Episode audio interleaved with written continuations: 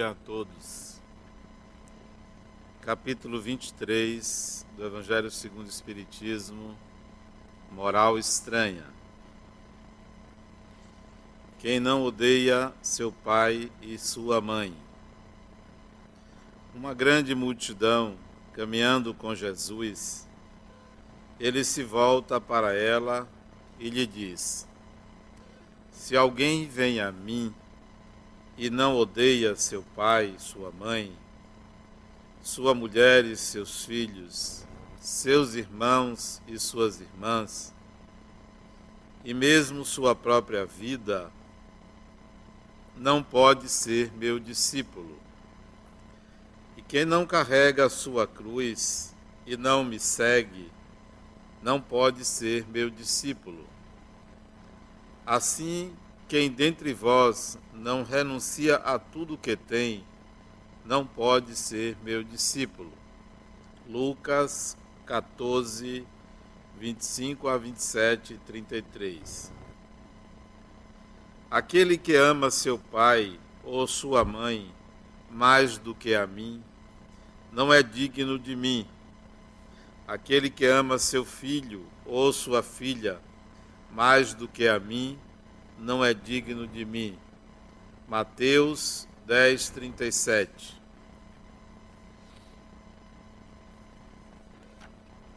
Comentários de Allan Kardec. Certas palavras, muito raras, fazem um contraste tão estranho na boca do Cristo que instintivamente se rejeita seu sentido literal e a sublimidade de sua doutrina não sofre com isso nenhum atentado. Escritas depois de sua morte, porque nenhum evangelho foi escrito durante sua vida, é lícito acreditar que, nesse caso, a essência do seu pensamento não foi bem interpretada, ou que não é menos provável o sentido primitivo sofreu alguma alteração ao passar de uma língua a outra. Teria sido suficiente que um erro fosse cometido uma primeira vez para que fosse repetido nas reproduções, como aqueles que se veem frequentemente nos fatos históricos. A palavra ódio nesta frase de Lucas, se alguém vem a mim e não odeia seu pai e sua mãe, inclui-se nesse caso. Não há ninguém que tenha pensado em atribuí-la a Jesus. Seria, portanto, supérfluo discuti-la e ainda menos procurar justificá-la. Seria preciso saber, primeiramente, se ele a pronunciou e no caso afirmativo, saber se na língua em que se exprimia essa palavra tinha o mesmo sentido que na nossa. Nesta passagem de João, aquele que odeia sua mãe neste mundo a conserva para a vida eterna, certamente não exprime a ideia que lhe atribuímos. A língua hebraica não era rica e havia muitas palavras com vários significados. Tal é, por exemplo, aquele que na Gênese designa as fases da criação e serviu, por sua vez, para exprimir um período de tempo qualquer e a revolução diurna. Daí, mais tarde, sua tradução para a palavra dia e a crença de que o mundo foi obra de seis vezes 24 horas. Tal é ainda a palavra que se dizia de um camelo e de um cabo, porque os cabos eram feitos de pele de camelo, e que foi traduzida por camelo na alegoria do buraco de agulha. É preciso ter em conta os costumes e o caráter dos povos que influem sobre o gênio particular de suas línguas.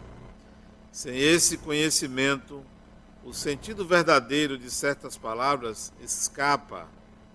De uma língua a outra, a mesma palavra tem mais ou menos energia. Pode ser uma injúria ou uma blasfêmia em uma e insignificante em outra, segundo a ideia que se lhe atribua. Na mesma língua, certas palavras perdem seu valor alguns séculos após, e é por isso que uma tradução rigorosamente literal não exprime sempre com exatidão o pensamento que, para ser exato, é preciso, muitas vezes, não empregar as palavras correspondentes, mas palavras equivalentes ou perífrases. Essas advertências encontram uma aplicação especial na interpretação das Santas Escrituras e dos Evangelhos em particular. Se não se leva em conta o meio no qual viveu Jesus, fica-se exposto fica-se exposto a se equivocar sobre o valor de certas expressões e de certos fatos, por causa do hábito que se tem de assimilar os outros a si mesmo. Em todo caso, é preciso, pois, afastar a palavra ódio, a acepção moderna, como contrária ao espírito do ensinamento de Jesus. Aí estão os comentários de Allan Kardec a esta passagem do Evangelho que ele, que Jesus fala que deve-se odiar ao pai e à mãe, à mulher, aos filhos, aos irmãos e irmãs e à própria vida, e para se tornar seu discípulo. Antes de explicar precisamente essa passagem, é preciso a gente entender que o Evangelho é uma norma religiosa e, como tal, conserva a sua tradição e tradução. Não cabe agora qualquer reparo, qualquer mudança de palavras para que a gente não venha macular uma obra secular, milenar, melhor dizendo. Então, assim está, assim deve ser conservado. Mas ele mesmo, Allan Kardec, mesmo coloca o risco das traduções. Tradutor, traidor. Todo tradutor ele altera porque pensa de uma de um determinado paradigma linguístico. Então, isso vai introduzir palavras que, se traduzidas novamente, apresentarão adulterações. Mas a gente pode deixar o Evangelho assim como ele está escrito e tentar entender o seu significado profundo. Tudo que está escrito é um resumo é do que se ouviu. Vem da tradição oral e que passou para a tradição escrita. Porque Jesus nada escreveu. Tudo foi sendo passado de geração a geração. Então, a linguagem popular vai fazer parte daquilo que é clássico daquilo que hoje é tido como tradicional. Essa linguagem aqui, que consta no Evangelho, que consta na Bíblia, não é a linguagem dos filósofos da época, dos eruditos da época, era a linguagem popular, porque foi passado de boca a boca. Então, portanto, é compreensível que se incluam aspectos da cultura, do meio, da época, de cada pessoa, longe, provavelmente, daquilo que de fato foi dito por Jesus e daquilo que é o seu significado. Mais ainda, quando você escreve um pensamento seu, as palavras diferem quando você quer dizer o mesmo pensamento. A linguagem escrita é diferente da linguagem falada. A linguagem falada é diferente da linguagem escrita.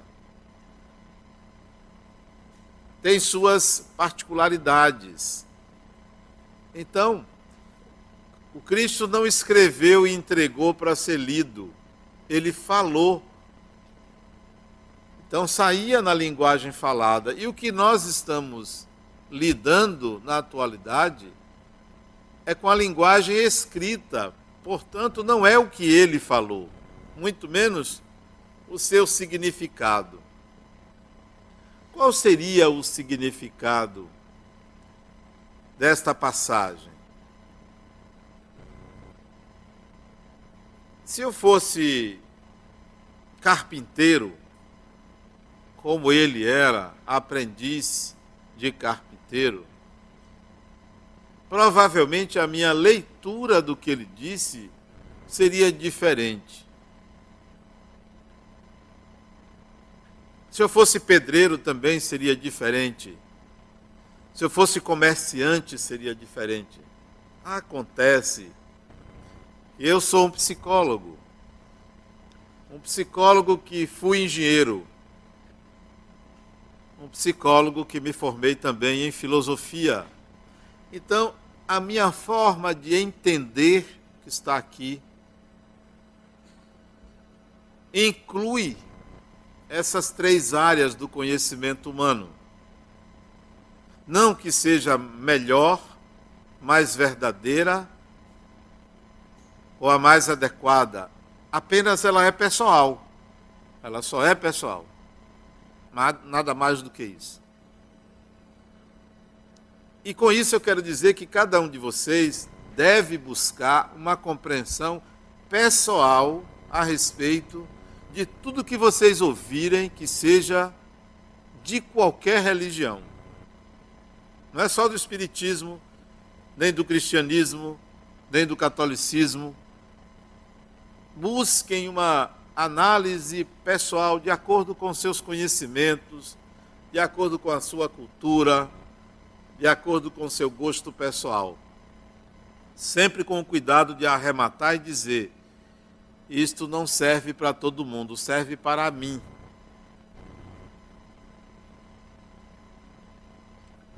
O que está escrito no Evangelho é uma síntese de experiências diversas de uma pessoa que foram sintetizadas em frases,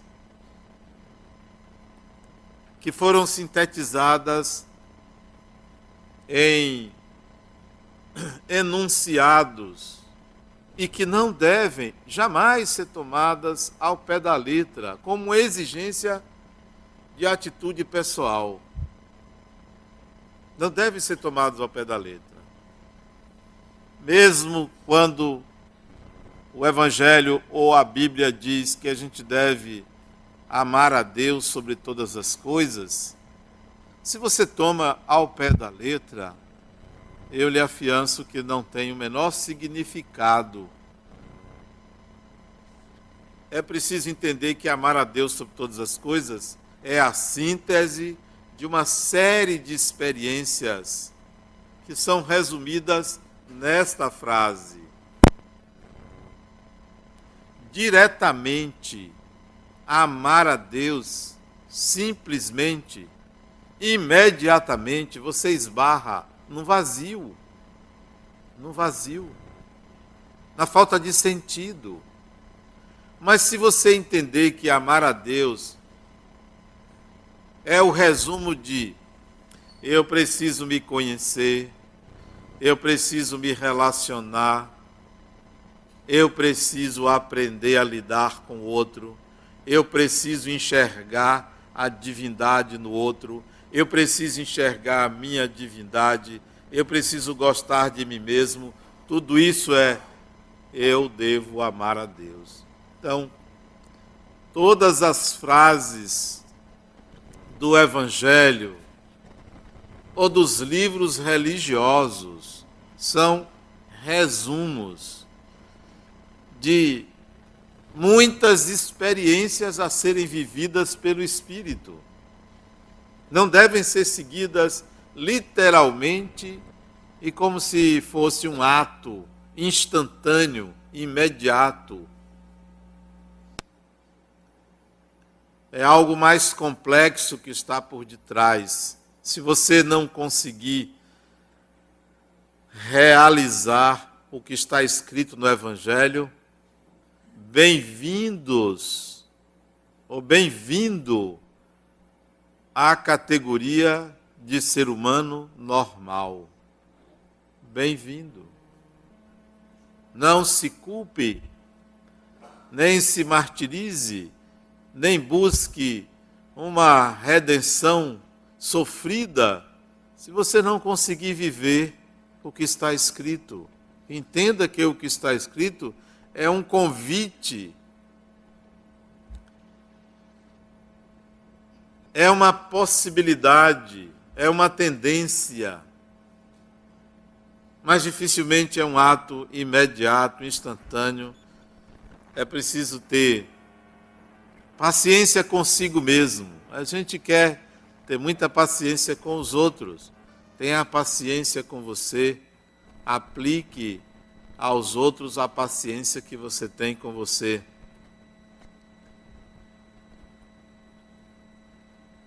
O espírito reencarna e vive vários personagens. Cada encarnação comporta um ou mais personagens.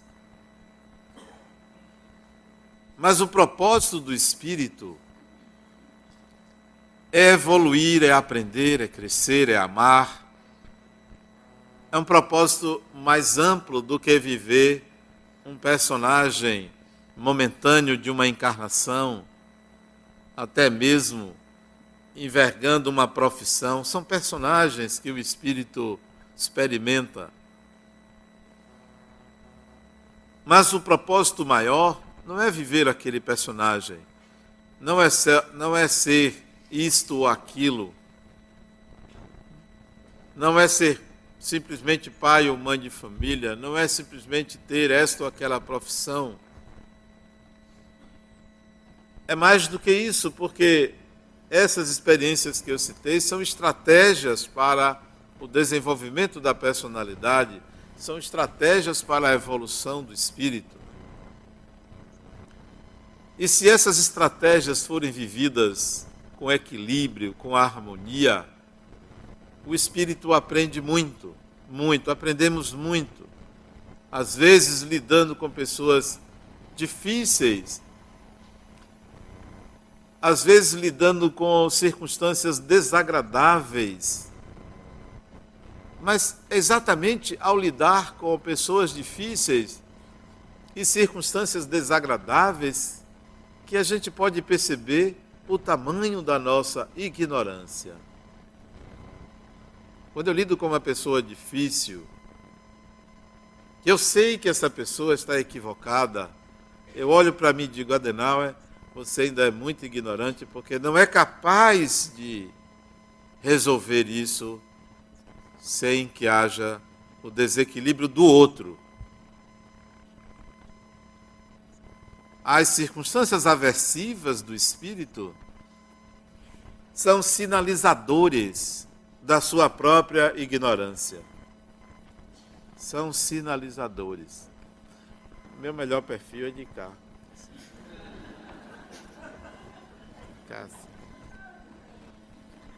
Seu lado direito é mais bonito do que o esquerdo. É porque fotógrafo é sem noção, se esconde, né? Não precisa, pode aparecer. Quando você lida com uma circunstância aversiva, difícil, complexa, problemática, que lhe traz raiva até, que dá vontade de, de, de pular sobre o outro, pode ter certeza que aquela experiência é sinalizadora da sua ignorância. Sinalizadora. Mas é mais fácil querer anular o outro, é mais fácil colocar o equívoco do outro do que admitir que há uma incompetência pessoal.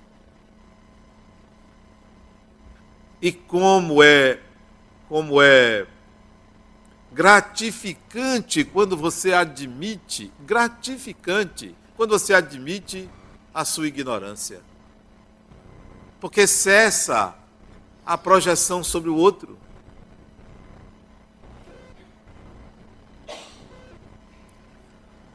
Muitas palavras escritas atribuídas a Jesus, se não bem compreendidas, podem nos trazer angústia, exigências descabidas sobre nós mesmos. Há um propósito que você deve seguir, ao menos nesta encarnação. Tenha um propósito bem definido, bem estabelecido. Esses dias eu perguntei a uma pessoa, falando, se você morresse hoje, hoje, não é que eu desejo não, mas seria alegria para muita gente. Mas se você morresse hoje,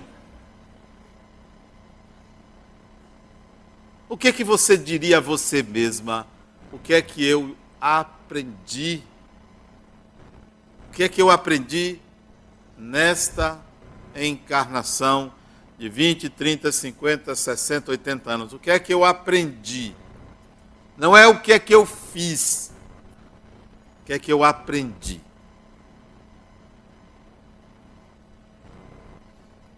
Chegada a essa conclusão, eu aprendi Persiga esse objetivo que hoje você admite que aprendeu.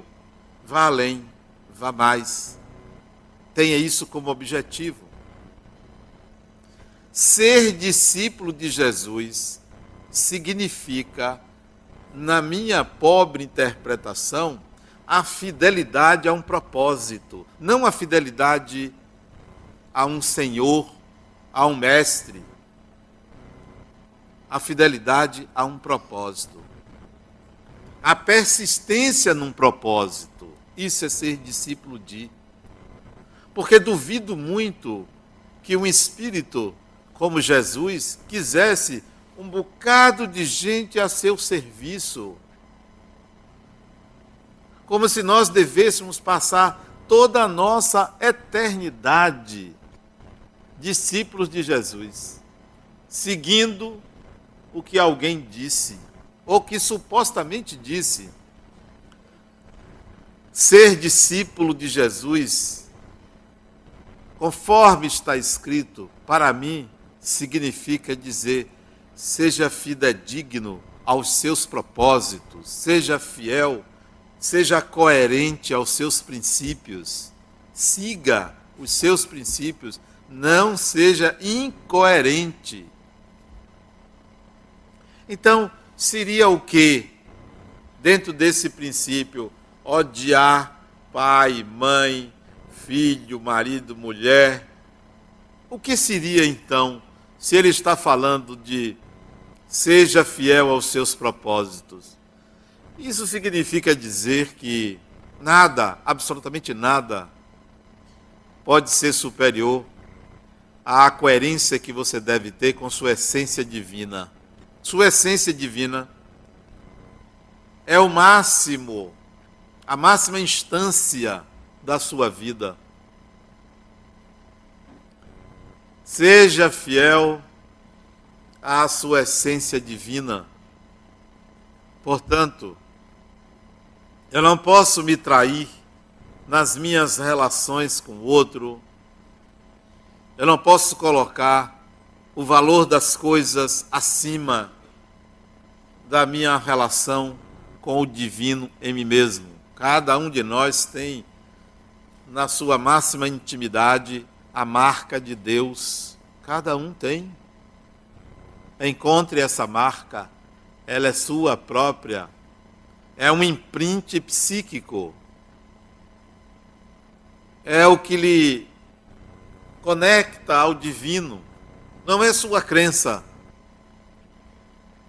não é sua opção religiosa, ah, eu sou espírita, não é isso que lhe liga a Deus ou eu sou católico. Há uma marca divina em você, porque o ser humano não está distanciado de Deus. Não é possível o ser humano dissociado de Deus, já que ele vem da sua vontade, da vontade de Deus. Então nós estamos intimamente e umbilicalmente conectados ao divino. Entre em contato com esta marca divina e seja fiel a ela. Nada mais, absolutamente nada mais, pode ser superior a isso. E isto é o que está por detrás do odiará, que Mateus vai arrematar dizendo amar menos, ou não se deve amar mais, não se deve colocar um objetivo menor acima de um objetivo maior.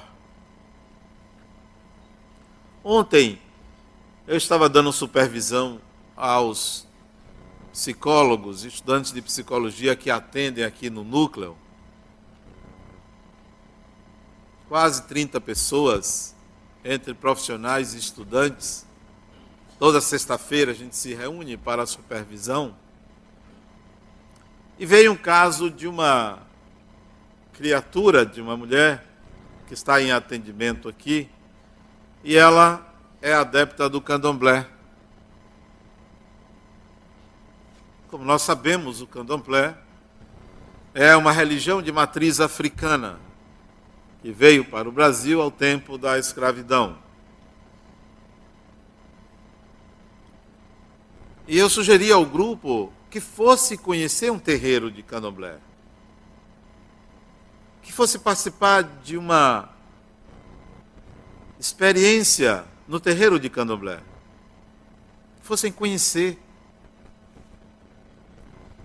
Porque o Espiritismo não é uma religião sectária que você não pode ter contato com outras. Ao contrário. E deu o endereço de um terreiro que eu conheço, que fui lá. Que temos uma parceria, a fundação tem uma parceria com o terreiro na área de educação é um terreiro tradicional aqui de Salvador, que fica no bairro da Federação. Dei o telefone, mantiveram contato e o grupo todo vai visitar oportunamente, agora no mês de novembro, o terreiro. Seria isso contrário a Jesus? Ou não seria um atestado de insegurança se você se mantiver distante das diversas experiências religiosas. Nós somos espíritos, momentaneamente espíritas. Momentaneamente. Nós não somos espíritas, estamos espíritas nós não somos budistas, estamos budistas, são sistemas de crenças. Precisamos avançar além do entendimento comum, do senso coletivo, da tradição religiosa, ir além, sempre incluindo uma percepção de totalidade das coisas. Tudo que você escolher, decidir e aplicar como norma sua que separa pessoas não é bom. Não é bom. Se minha crença religiosa me afasta do meu semelhante, não é boa. Não serve. Se diz que este é melhor do que aquele, não serve. Se tem preconceito, não serve. Se discrimina, não serve. A crença religiosa deve ser vivida para unir, para agregar, para atrair, para harmonizar e não para separar. Já pensou se a gente dissesse é, fora do Espiritismo não tem salvação? Seria um absurdo, né? Eu me lembro quando eu era jovem, e já faz muito tempo, claro, minha família era numerosa, muitos irmãos, tem até um ali me assistindo. E eu era o único espírita. Era um peixe fora d'água. Nem meu pai, nem minha mãe, nem meus irmãos, nem tio, nem parente próximo, ninguém. Apareceu um sujeito aos 17 anos dizendo: Eu sou espírita, pronto, espiritismo é isso.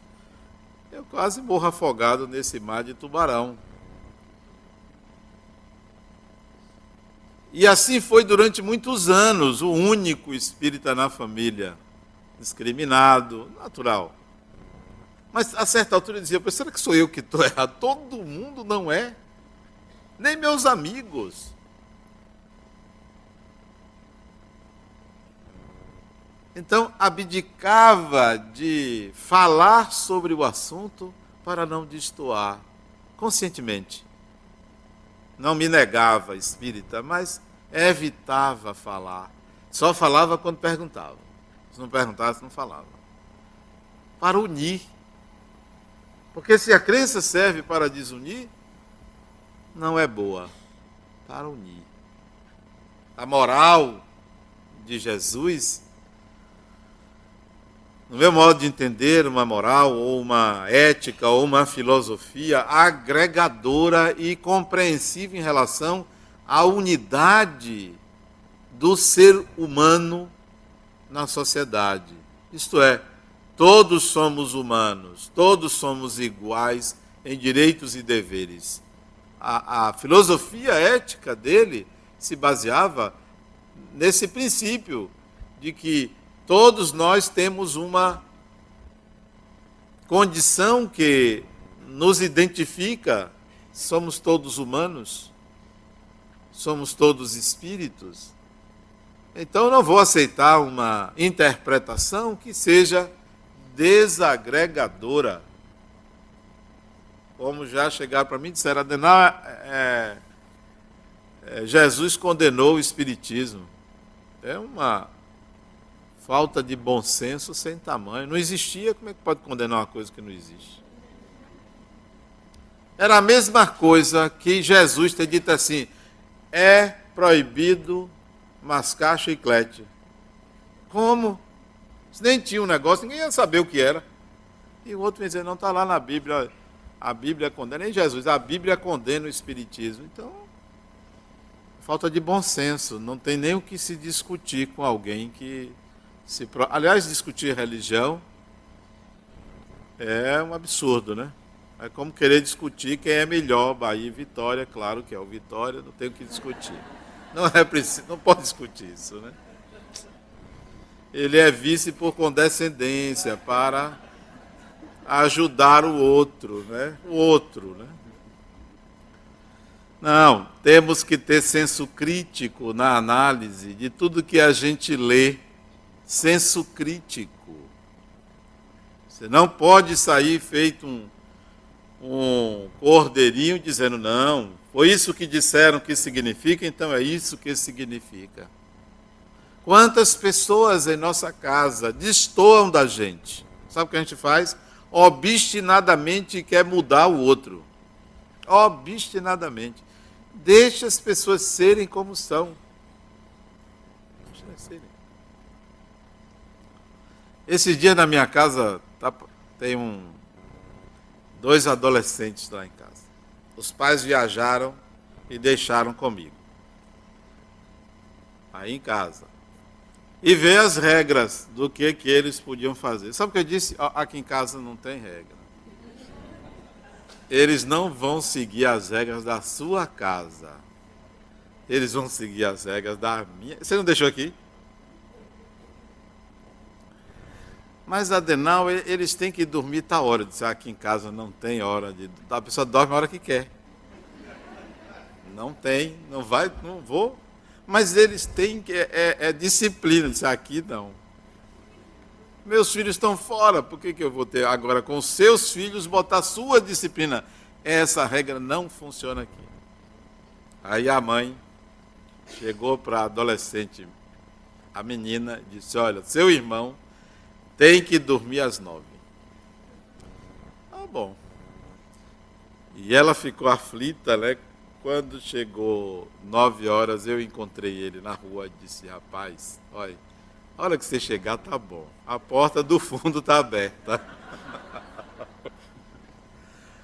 Quando deu dez e meia, ela ficou tão aflita, começou a chorar, porque o irmão não chegava. disse, então vamos procurar seu irmão.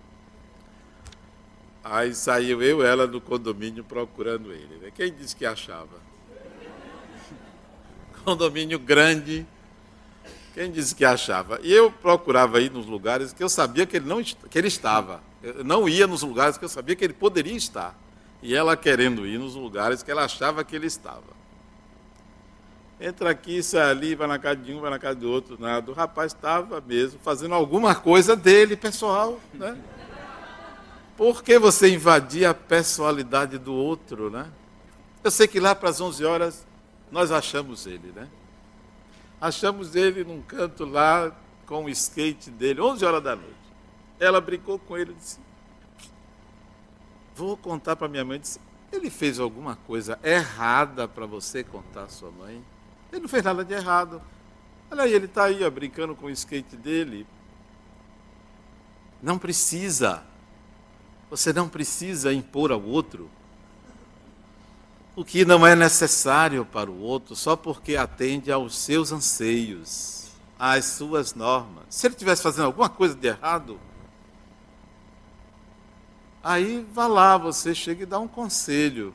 Mas você quer que o outro mude porque você é assim? Não tem sentido. Deixe as pessoas serem como elas querem ser. É da natureza delas. Educamos muito mais pelo que não falamos do que pelo que falamos. Educamos muito mais pela subjetividade da nossa personalidade do que pelos atos e pelas palavras. Porque as pessoas notam o que não falamos. Notam. Você sabe, é uma espécie de faculdade intelectiva captar a disfarçatez do outro, a simulação do outro. É isso que educa. É isso que passa. O que você não diz, mas você quer dizer um bocado de coisa. Me pergunte o que eu digo. Agora, isso dá margem também às pessoas pensarem um bocado de coisa sobre você. Um bocado de coisa, porque você não diz não diz, pensa-se o que se quiser de você. Né? Eu imagino se voltássemos ao tempo de Jesus, quanta coisa diferente veríamos do que está escrito. Eu imagino uma pessoa caminhando na aridez da Palestina, tentando passar uma filosofia de alegria. A minha imaginação é essa. Só podia ser uma pessoa alegre para ter a sabedoria que tinha, porque sábio, triste e enfesado, para mim, não combina. Se você é sábio ou sábia, você é alegre, porque tem a sabedoria. Agora, um sábio carrancudo não combina, não é sábio, é burro. Não. Eu imagino um jovem, porque a época de Jesus, 30 anos, era um jovem um jovem galileu que trabalhava com o pai dele lá na oficina lá de carpintaria, que não devia ter muita ferramenta, pregando o reino dos céus com uma alegria imensa, com uma disposição do tamanho do sol, porque ele era um sol. Mas a religião nos transferiu uma imagem pesada, pesada. Eu imagino um homem que andava e era tão fiel aos seus princípios que ele se zangou um dia e, e derrubou um bocado de tenda na porta do templo. Mas tem gente que diz: Jesus não faria isso. Pô, só se for o seu. Porque o que eu imagino faria sim. Se fosse uma mulher, a gente diria que estaria de TPM mas tinha seus achaques, tinha sua maneira de ser, sua personalidade, mas nós queremos mais uma figura mítica do que uma pessoa, do que um ser humano. Era um ser humano. reencarnou, mas a tradição oral era tão forte, as exigências do mito eram tão grandes, que fizeram de Maria virgem, como se isso fosse um valor elevado. Pergunte a um adolescente de 18 anos que valor tem isso. É um peso. É um peso. Eu estou botando 18, mas algumas de 15 é um peso. E o pai ou a mãe, minha filha, que nada. Não sabe de nada, inocente. Não sabe de nada.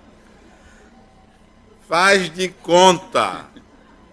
Faz de conta, quer nem saber para não se decepcionar. Inocente. Era um peso, mas a tradição religiosa transformou isso num dogma. Como se a relação sexual entre duas pessoas fosse contrária a Deus. Ora, foi ele que botou esse negócio? Foi ele que inventou isso? Não foi eu? Não, a tradição religiosa transformou em dogma o que é natural. Então, muito do que está escrito necessita de um olhar mais libertador. Libertador. E não um olhar salvador, libertador, liberta a consciência para a percepção do divino em nós. Um judeu, né, caminhando naquelas areias do lago de Genezaré, ali meditando sobre a pequenez dos que o perseguiam, mas ao mesmo tempo compreendendo, porque ele achar que ele viria para receber flores em meio àquela falta de percepção e compreensão do significado da vida, seria ingenuidade, porque Jesus foi crucificado, naturalmente crucificado, porque querer que ele recebesse flores é ingenuidade. Ingenuidade. Foi crucificado e bem crucificado porque ele transgrediu a sua época. Ele sabia disso. Não era assim ingênuo, não. Que nada. Ele mesmo dizia: vem aí os que vão me prender. Ele sabia porque ele estava transgredindo. Tinha inteligência para transgredir. Ah, coitadinho, foi crucificado. Coitadinho, nada. A crucificação era o resultado da ação dele. Ele sabia disso sabia disso, que ele poderia passar por isso. Então, se você sabe, não tem coitadinho, oh, foi crucificado. Não. É hoje você transgredir sabendo que você pode ser preso. Eu vivi uma experiência terrível essa semana. Eu não quero que ninguém passe por isso. Não quero. Que coisa ruim, ruim. Eu vinha dirigindo ali na orla, um bocado de carro dirigindo. Passa um cachorro e eu atropelo. Que coisa ruim. Não podia evitar. Que coisa ruim. Fiz uma prece por ele, pedi desculpas. Porque é extremamente desagradável isto acontecer. Imagine se fosse uma pessoa. Olha. Aí essa semana que vem, porque ontem foi feriado municipal, não pôde ir na delegacia fazer um boletim de ocorrência. Tem que fazer. Mas eu vou com um amigo para não ser preso. Porque eu fico com receio do delegado achar que eu fiz alguma coisa errada e me prender, né? Mas não, te, não vai aparecer o cachorro para depor, né? Mas sei lá, depois ele acha que eu, eu devia ter dado socorro à vítima, não sei. Se você transgride, assuma as consequências da sua transgressão. Assuma. Jesus sabia que estava transgredindo. A cruz era o mínimo que poderia ser dado a ele, porque em outros casos a pena era pior, era a morte imediata. Nada do que ele fez denuncia para mim um espírito revoltado, um espírito que estaria ali zangado, dando lição de moral nas pessoas. Ele oferecia a sabedoria dele para quem quisesse. Não impunha a ninguém. Mas o que está escrito e interpretado parece algo imposto, absurdo, dogmático. Não era assim. Não era assim. Nós captamos o Evangelho de acordo com o nosso nível de evolução. Quanto mais atrasado o espírito, mais dogmáticas são as palavras religiosas. Quanto mais atrasado o espírito, mais dogmáticas são as palavras religiosas. Palavras religiosas são portas, portais para a compreensão do espiritual. Não são prisões e a gente encara como prisões. São aberturas para a compreensão de algo maior, mas a gente encara como se fossem normas rígidas a serem seguidas. Não, é para serem interpretadas, assimilados o seu conteúdo profundo. Quanto mais atrasado. Você quer ver? Você está na cadeia, matou não sei quanto, se converte à religião. Isso não é transformação. Isso é atraso. Espírito atrasado é um espírito que precisa de uma conversão para conter seus impulsos e instintos agressivos e psicopatas. Aí se converte, vira pastor dentro da cadeia. Um dia vai ter que enfrentar o que a si mesmo, porque ninguém foge de si mesmo. Você foge de onde você quiser, você não foge de você. Aonde você vai, você vai levar você, porque a, a mala sem alça é você. Ah, eu vou viajar para refrescar a cabeça. Não se esqueça que você vai levar a sua cabeça, né? Ela vai com você, ela não fica. Vai com você. Ah, eu vou fazer o caminho de Santiago para evoluir. Você vai levar a pessoa que você é, vai junto, vai caminhar também, com todo o peso. Vai caminhar. Ah, vou para a Índia, né? Vai, mas vai levar você. Não está lá, não está aqui, está em você, em qualquer lugar que você for, você vai levar você. Então, é a maior mala sem alça que existe, é você. É você. Imagine se achando o melhor, se achando o evoluído, a evoluída, é você. Mas tem um consolo. Mesmo sendo assim, mesmo sendo uma mala sem alça, você é cria de Deus. Foi Ele que Ele fez. Então, você não é de todo mal, porque você é obra de Deus. Talvez essa, essa deva, ser a ideia mais preponderante na sua vida, na sua existência. Eu sou ideia de Deus. Eu sou cria de Deus. Seja discípulo disto, dessa consciência de que você é obra de Deus, obra-prima de Deus, espírito imortal, obra-prima de Deus. Seja fiel a isso.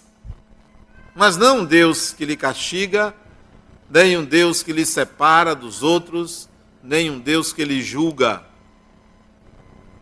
mas um Deus que compreende. Mas um Deus que lhe colocou no mundo para evoluir, para construir sua personalidade.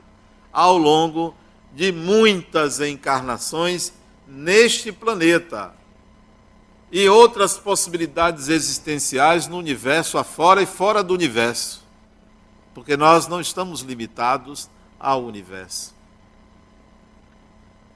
Nós somos herdeiros de Deus. Nós somos os herdeiros. E herdeiro tem direito. Tem direito, é legal. Então vamos assumir essa condição de herdeiros de Deus. De espíritos que precisamos ter senso crítico para analisar tudo quanto é tudo quanto está escrito e quanto é, e quanto é dito, porque até tu, tudo que eu estou dizendo deve ser passado por, por um filtro, porque é a ideia de uma pessoa. Mesmo a doutrina é uma ideia de um grupo, de um grupo. Tem que passar por um crivo.